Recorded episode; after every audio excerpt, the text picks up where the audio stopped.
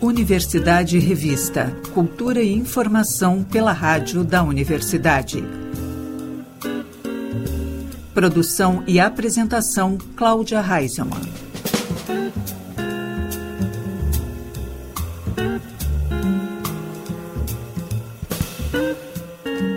Boa tarde, ouvintes. Estamos começando o Universidade Revista, cultura e informação pelos 1080 da Rádio da Universidade.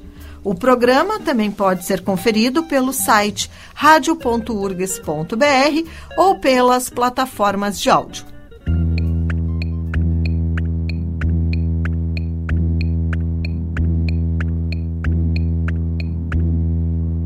Ar quente vai subir, vai descer, vapor que vem do mar, geleiras vão deter, o vento vai soprar, tudo pode acontecer, as nuvens vão se condensar e depois vão dissolver, porque quando o sol aquece a terra, muita água se libera e a gravidade da atmosfera faz pressão que nem panela. Quando vai chover bem muito, você vem para o meu mundo e eu te conto como acontece a chuva. Eu te conto como acontece a chuva. Molha, molha, cai. Chuva, chove, chove, sai. Chuva, molha, molha, vem. Chuva,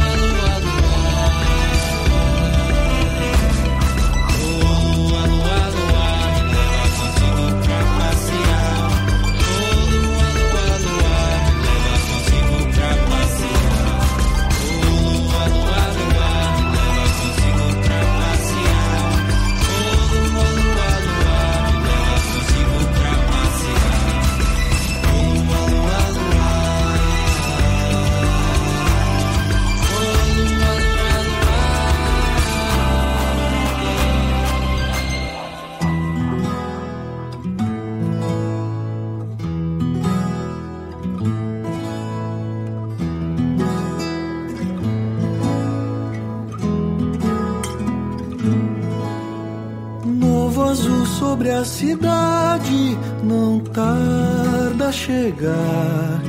O verde do verão a toda luz.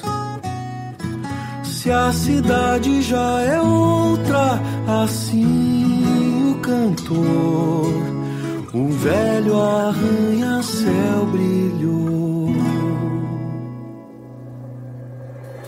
Vira o tempo e o meu peito abrigo trovão a tempestade do verão em mim.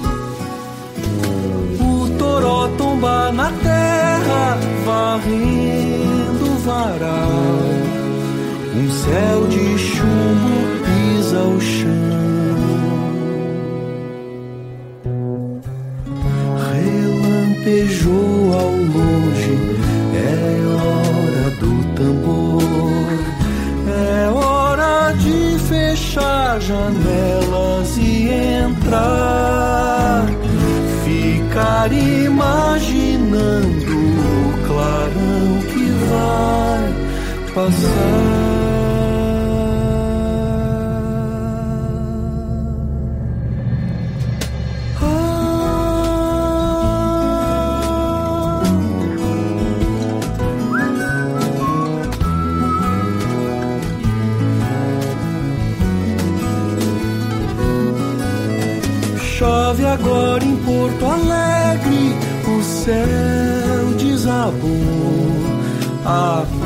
Da estação solar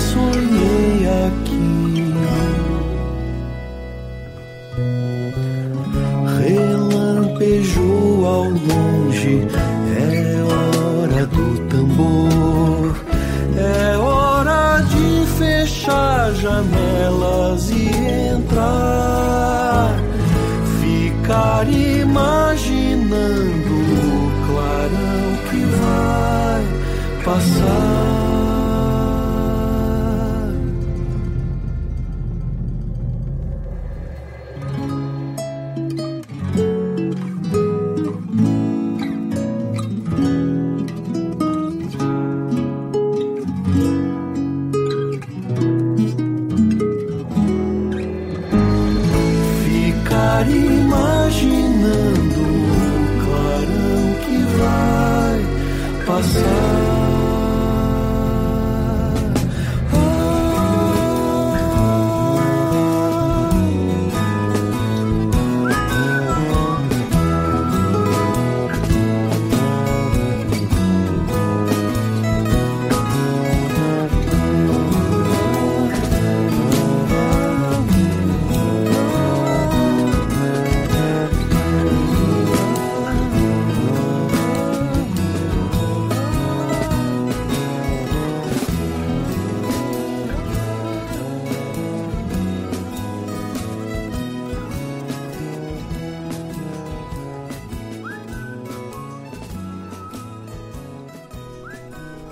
Marcelo Delacroix, Chove sobre a cidade. Antes foi Jalu, Chuva. Marcelo Delacroix sobe ao palco do Teatro Renascença nesta quinta-feira, às oito da noite, para apresentar o show Precisamos Conversar. Os ingressos estão à venda pela plataforma Simpla e também na bilheteria do teatro, na Avenida Érico Veríssimo, número 307. A OSPA apresenta neste final de semana e também na próxima terça-feira, no Teatro São Pedro, a ópera Ipagliati, Os Palhaços, de Ruggiero Leoncavallo. A produção é uma parceria com a Companhia de Ópera do Rio Grande do Sul e com o Grupo TOL. A regência e a direção musical são do maestro Evandro Matê e a concepção e a direção cênica são do tenor Flávio Leite. O tenor conversou com o jornalista André Grassi sobre essa montagem. Flávio, é, esse espetáculo uh, é uma parceria, como na verdade, já, vi, já vinha existindo essa parceria né, da, da Companhia de Ópera do Rio Grande do Sul, esse projeto aí bem interessante, e, e com a OSPA, mas agora de forma mais, digamos, oficializada, assim, institucionalizada, né? E ainda, né, desta vez, com a parceria uh, com o Grupo TOL, né? Exatamente. A Fundação OSPA é uma parceira da Companhia de Ópera do Rio Grande do Sul desde que nós iniciamos esse movimento no ano passado, através do projeto Ópera Estúdio, né, que é um projeto de formação da companhia, um projeto oferecido pela Secretaria de Estado da Cultura, realizado através da Fundação OSPA, eh, já desde o ano passado, com parceria com a Companhia de Ópera do Rio Grande do Sul. Mas como montagem de ópera em parceria, essa é a primeira. Então é um momento realmente muito especial, tanto para a gente da CORS, quanto para a comunidade lírica toda do Estado, né, que a gente de uma certa maneira representa essa parceria com a principal orquestra né, aqui do nosso cenário gaúcho. Fora isso, para esse espetáculo, a gente está contando também com um terceiro, uma terceira perna né, neste tripé, que é o Grupo TOL de Pelotas, né, referência nacional e internacional em arte circense, patrimônio cultural do Rio Grande do Sul. É, e quando eu pensei esse, essa, essa ópera, o que, que eu vou fazer de encenação para esse título que eu amo tanto, desde o início eu pensei no Grupo TOL. Não tinha como, na minha cabeça, realizar um palhate aqui no Rio Grande do Sul sem envolver esse grupo fantástico de artistas. É, parece que, que uma coisa é feita para outra, né? Se a gente lembrar de um e de outro, uh, realmente... E, e, falando justamente disso, né, Flávio, a, e palhate é, é, seria, seria os palhaços. Palhaços. Né? Os palhaços em, em português.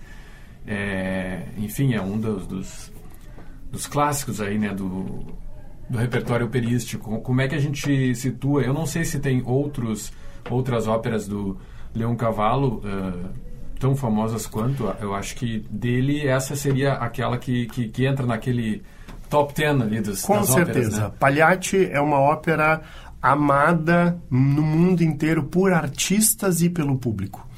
Porque ela tem essa característica única de que o Leoncavallo escreveu o libreto e a música da ópera. Então, ela é absolutamente concisa. Eu sempre costumo dizer que o Pagliatti é perfeita enquanto obra da primeira à última nota. Porque tudo vai acontecendo numa progressão muito organizada entre a trama dos personagens é, e a música. E eu digo que ela é amada pelos artistas porque ela trata da vida dos artistas, né? Dessa trupe de circo que chega numa cidade para apresentar seu espetáculo à noite. E durante esse mesmo dia acontece o desenrolar aí desses emaranhados nas relações dos personagens.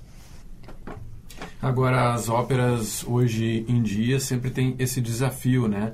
De vamos fazer uma, uma coisa o mais próxima possível daquele, daquele digamos, to, todos os itens, os itens do, do cânone ali, da, da ópera, né?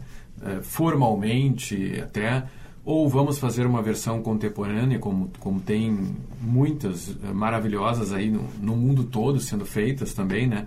E, e, claro, e do público sempre tem quem critica uma e quem critica outra coisa, claro, até pela, pela, preferência da, da pessoa, né? Mas aqui nesse, nesse caso a gente tem uma montagem que sim é contemporânea, mas ela também, uh, de certa forma, não modifica nada, né? A, a história é exatamente a mesma. A história é exatamente a mesma, é, nenhuma palavra sequer é alterada, uh, na música muito menos Uh, mas nós resolvemos trazer essa história para os dias de hoje porque ela ainda nos serve de veículo para discutirmos questões muito em voga nos dias de hoje, né? É, na época da composição dessa ópera, esse, essa, essa história ela retrata um fato verídico vivenciado pelo próprio Leon Cavallo quando criança, que ele foi assistir um espetáculo e acabou que a pessoa que, que o levou para assistir esse espetáculo, que era uma pessoa que trabalhava para a família dele, foi assassinado durante o espetáculo porque ele era o amante é, da esposa do dono do circo, né? Uh, eu sempre, como, como pessoa da ópera, né? como, como cantor e nessas minhas empreitadas como diretor também, que, eu, que me traz um prazer imenso, eu sempre gostei de do fato de nós pensarmos a ópera como um lugar de reflexão da sociedade.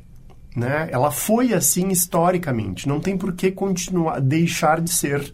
Né? Se a gente vê todo o movimento lá do Risorgimento italiano com as óperas de Verdi, por exemplo, a, a ópera sempre esteve no centro da discussão da sociedade daquele momento. Né? Então, essa é uma obra, como tu bem disseste, né? um cânone do repertório, uma das, com certeza, uma das dez mais famosas do mundo. Quem nunca ouviu a área do, do Canho, né? do Pagliatti, o Vesti la Giuba, que era até é, trilha sonora de comercial de refrigerante. Uh, e, e a minha proposta como encenador e com a concepção do espetáculo é que nós usemos essa história que já existe, né, para continuarmos tratando e repensando as questões relativas à própria vida de artista, né, as relações abusivas, porque essa ópera ela é repleta de relações abusivas, né, tanto do Cânio com a Neda, que tem quase uma situação de cárcere privado, é, digamos, de aliciamento de menor, né? Porque ele diz para ela que ele a retirou da rua, né? Quando ela era muito mais jovem que ele, uh, e culmina com esse feminicídio em público, né? A minha ideia como encenador não é alterar nada disso, eu não mudo absolutamente nada do desenrolar da história. O que eu proponho é um homem que comete o assassinato da sua companheira, da sua esposa, em público, em pleno 2023, pode ficar por isso mesmo? Eu acho que não, né? E aí eu não posso dar muito mais spoiler, porque senão eu também já estou entregando o espetáculo, mas essa é a reflexão que eu trago. Ou seja, os momentos de violência, a coisa toda da, do, do, espetáculo dentro do espetáculo, né? da, da dualidade entre o homem e o artista, que, que o próprio Tônio, durante o prólogo da ópera, diz, né? Vocês, público, nunca esqueçam que nós, artistas, somos seres humanos de carne e osso. Né, que respiramos o mesmo ar que vocês. Então, nós também temos as nossas dores, as nossas alegrias, as nossas paixões e as nossas tragédias. Só que essa obra genial do Leon Cavallo coloca de maneira absolutamente perfeita essa relação entre o artista, a pessoa física, digamos, do artista e a pessoa jurídica dele no palco, né? E tem essa situação dramática no segundo ato em que isso se mistura e acaba em tragédia. Agora, uh, os, os, autores dessa época, bom, é, ele deve ter presenciado essa, esse acontecimento talvez no início do, do século XIX, né? Porque a ópera é do final do século. Sim. Os autores. Mas ele era muito jovem quando compôs essa ópera. Sim. Né? Com certeza isso foi. É, ele deve ter presenciado isso na segunda metade do século XIX. Uhum. É, esses autores aí do final do século XIX, né, desse período, digamos, áureo aí da, da ópera clássica aí como a gente conhece, eles conseguiam então também tratar dessas questões que hoje a arte trata e que são importantíssimas, né, que tu citaste desde questões de costumes, de relações abusivas, de, de preconceitos e a própria visão, por exemplo, da arte do artista. Eu imagino que de forma diferente se falasse sobre isso na época, né? De forma diferente. A gente nunca pode esquecer, vamos para um exemplo mais famoso de todos, La Traviata, né? Uma das óperas mais famosas do mundo. Uh, que quando Verdi a compôs, que é baseada né, na Dama das Camélias do Dumas, uh, é a história de uma prostituta. né? É a história de uma prostituta, claro, vista com os olhos do romantismo daquele momento, ou seja, aquele naquela sociedade esse era o único final possível para uma cortesã, né? Então, me causa muita estranheza quando as pessoas, digamos, ditas mais puristas, né, uh, se calçam nesse tipo de argumento, né? Porque essas obras todas, Carmen, Carmen, quando estreou, foi um fracasso monumental. Justamente por quê? Porque retratava a vida de pessoas comuns, dessa cigana que vivia livre. Uh, e a sociedade da época achou isso um horror. Agora, como que nós, aqui em 2023, vamos achar, digamos, é, um horror ou coisa parecida, nós trazermos essas histórias que foram polêmicas, digamos, lá no século XIX, para os dias de hoje isso ser uma polêmica, né? Isso é uma grande bobagem. Isso no mundo todo isso não existe, né? Claro, é, é uma questão de gosto do encenador, de proposta artística de determinado projeto, tem determinadas óperas que eu também concordo que não cabem atualizações. Né? Óperas relacionadas, digamos, a figuras históricas. Isso é muito difícil, né, de um encenador conseguir fazer uma releitura consistente, uh, sendo respeitoso ao libreto, né? Mas essas outras óperas que tratam dos dramas humanos, gente, traições e decepções amorosas acontecem agora, né? Porque o ser humano, Sim. o tempo mudou, né? As, as, as, as épocas da humanidade mudaram, mas as questões humanas continuam sendo as mesmas. E, e, e, essa tua abordagem, né, do ponto de vista do, do teu trabalho, né, direto da, da direção cênica, trazendo o TOL, então, como a gente falou, parece uma coisa casa bem com a outra, né? Nada melhor do que esse grupo para participar exatamente, dessa, exatamente. dessa ópera, né? É, como é que como é que tu pensasse essa inserção do grupo e até para ficar interessante para o grupo, para o trabalho deles também. Exato. Então, eu estou dizendo que esse espetáculo é inspirado no Toll e ao mesmo tempo ele é uma homenagem a eles, né? Porque eles estão completando 20 anos de história. O grupo TOL é um patrimônio cultural do estado do Rio Grande do Sul, né? Reconhecido por lei e tudo. Um, como que a gente fez essa inserção? A história se trata de uma trupe de circo que chega numa cidade para apresentar um espetáculo, né? Então, o que, que nós vamos fazer é o grupo TOL chegando numa cidade do interior, que a gente não determina qual é, para apresentar o seu espetáculo. Uh, e os personagens principais da ópera, né, Canio, Neda, Tonio e Beppe, são integrantes da trupe. Então é como se eles fossem, o Canyon é como se fosse um dos chefes do Tol, digamos, né? E essa uh, e esse emaranhado entre os personagens da ópera, ele acontece com este pano de fundo. Então é a trupe do Tol chegando numa cidade para apresentar o seu espetáculo, com toda a sua estética, né? Nós vamos, é, nós vamos usar a estética de dois espetáculos icônicos do Toll, o Cirquim no primeiro ato e o Imagem e Sonho no segundo, que é aquele Toll clássico que todo mundo adora ver.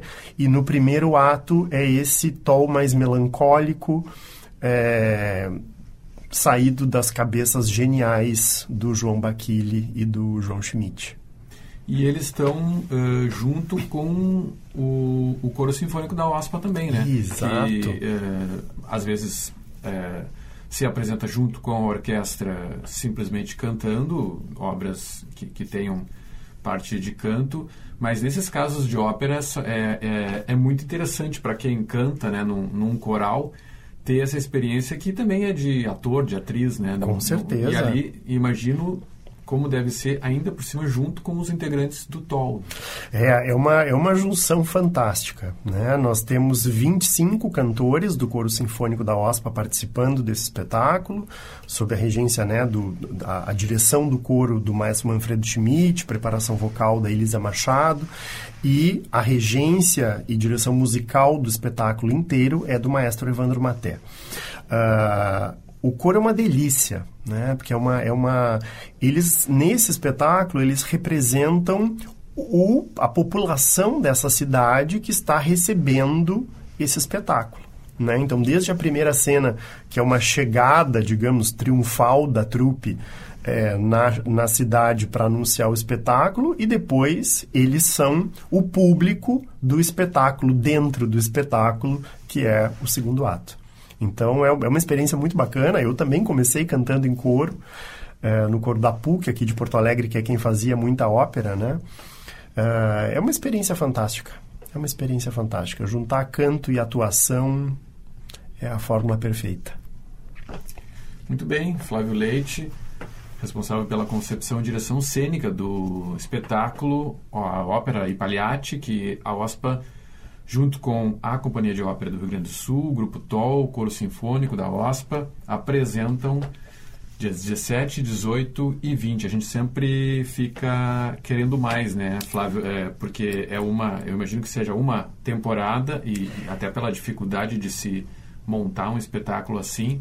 Mas pelo menos são três, três apresentações, né? São três apresentações uh, e as, as produções que a Companhia de Ópera do Grande do Sul realiza, essa em parceria com a OSPA, uh, elas entram em repertório. Né? Então, isso provavelmente esse espetáculo no ano que vem entra em circulação.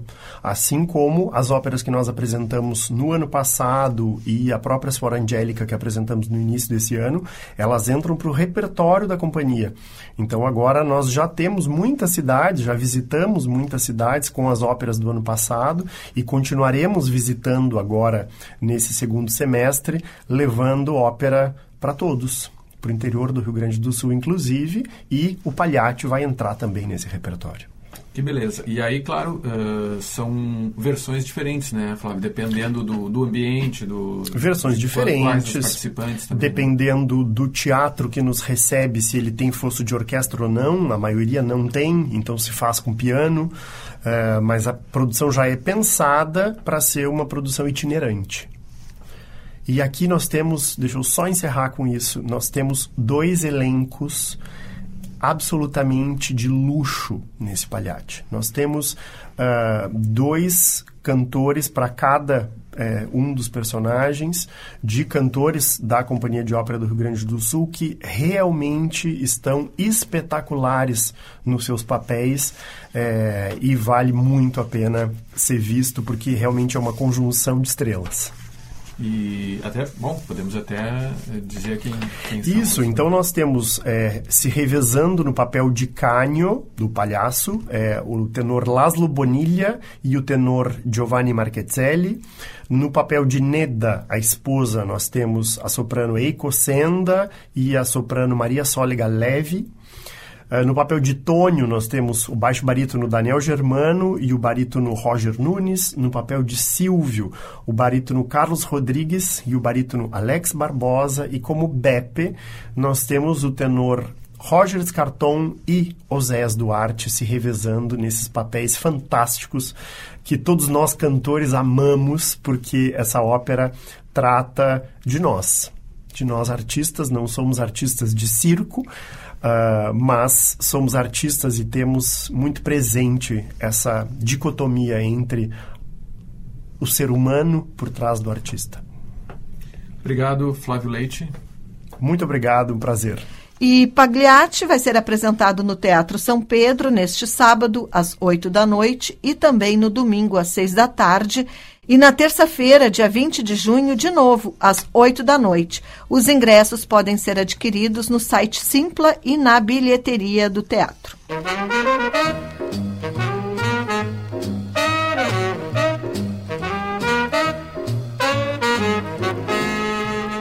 No espaço Happy Hour de hoje, destacamos o som de The Beats Brothers.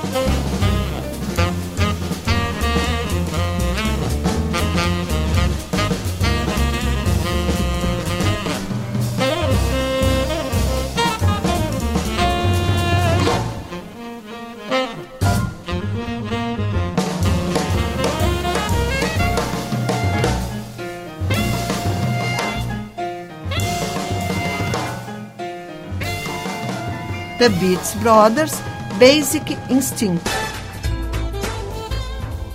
O Mirage Circus, apresentado pelo ator Marcos Frota, traz a Porto Alegre a magia e o brilho de Las Vegas, com artistas nacionais e internacionais e atrações de malabarismo, trapézio, ilusionismo e acrobacias. O circo funciona de terça a sexta às oito e meia da noite e nos sábados e domingos as sessões ocorrem às quatro e às seis da tarde e também às oito e meia da noite. Os ingressos estão à venda na bilheteria do circo que fica na Avenida Padre Cacique, número 1359. Com uma década de história, o Mirage Circus é inspirado na cidade que é considerada a capital do entretenimento dos Estados Unidos, sendo considerado o maior circo da América Latina atualmente. O Picadeiro oferece um espetáculo de cerca de duas horas de duração, com a graça dos palhaços, apresentações de balé e ainda um show de motocross no Globo da Morte. A oficina de choro celebra o centenário do cavaquinista Valdir Azevedo, com duas aulas especiais dedicadas à vida e à obra do cavaquinista carioca, considerado um dos grandes gênios da música de choro. Os encontros, abertos a todos os públicos, acontecem neste sábado e também no dia 1 de julho, sempre às duas da tarde, no Instituto Link. As aulas serão ministradas por dois professores convidados o fundador da oficina de choro, Luiz Machado, que trabalha com o ritmo há décadas, e o cavaquinista Paulo Carvalho, especialista na obra de Valdir Azevedo. A entrada é franca e o Instituto Ling fica na rua João Caetano, número 440.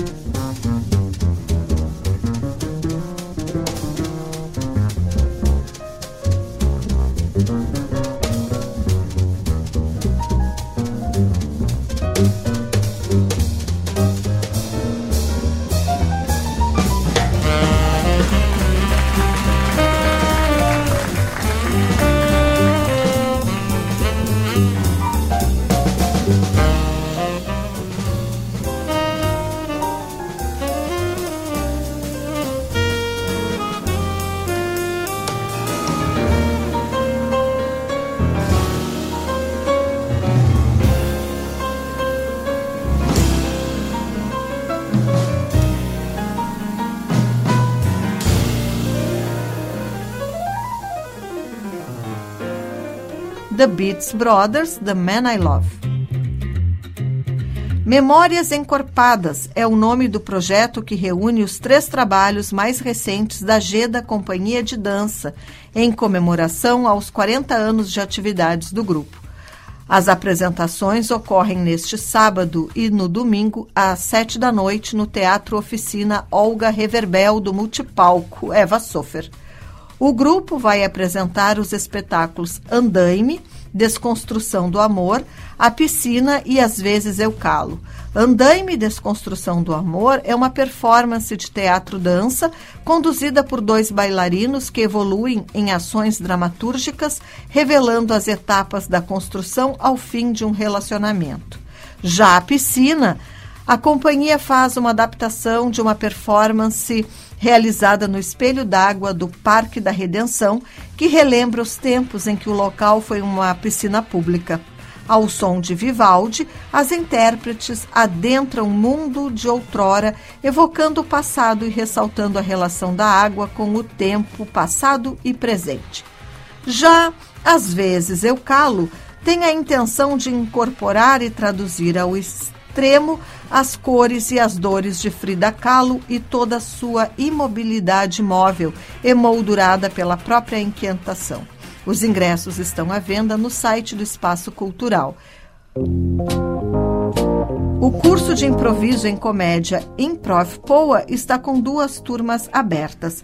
As aulas iniciam no dia 19 de junho para iniciantes e ocorrem sempre às segundas-feiras às sete e meia da noite, seguindo até às nove e meia da noite. As atividades acontecem no auditório do Espaço Força e Luz, no quarto andar da Rua dos Andradas, 1223.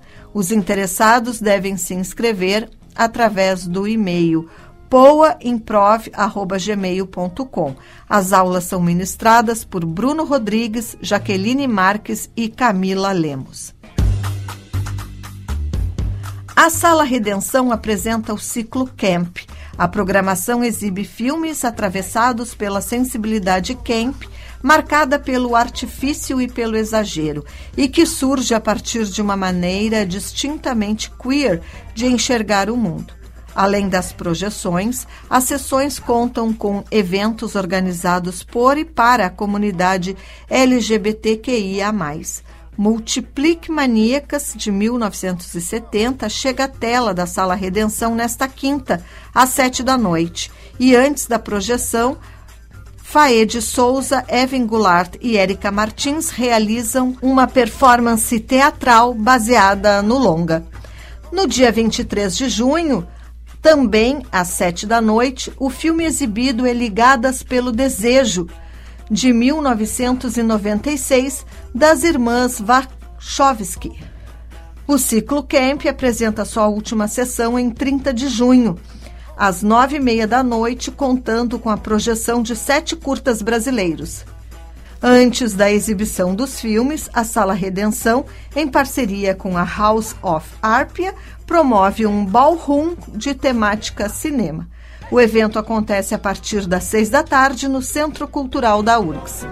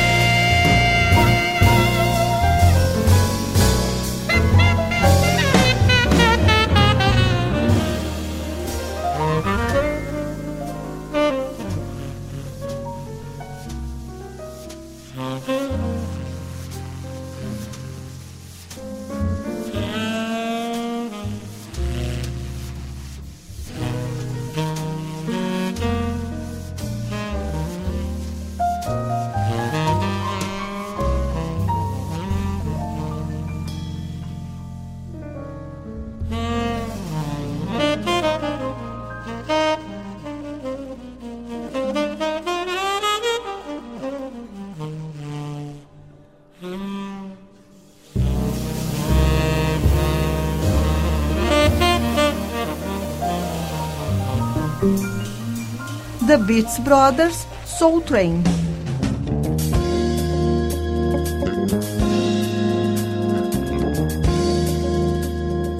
A Universidade Revista de hoje vai ficando por aqui. O programa teve produção e apresentação de Cláudia Heinzelmann. Na técnica, Jefferson Gomes e Vladimir Fontoura. Seguimos até a Voz do Brasil com The Beats Brothers. Estamos ouvindo Agora Rhythm. A Universidade Revista volta na próxima sexta-feira, às seis da tarde, aqui pelos 1080 da Rádio da Universidade. Uma boa noite e até lá.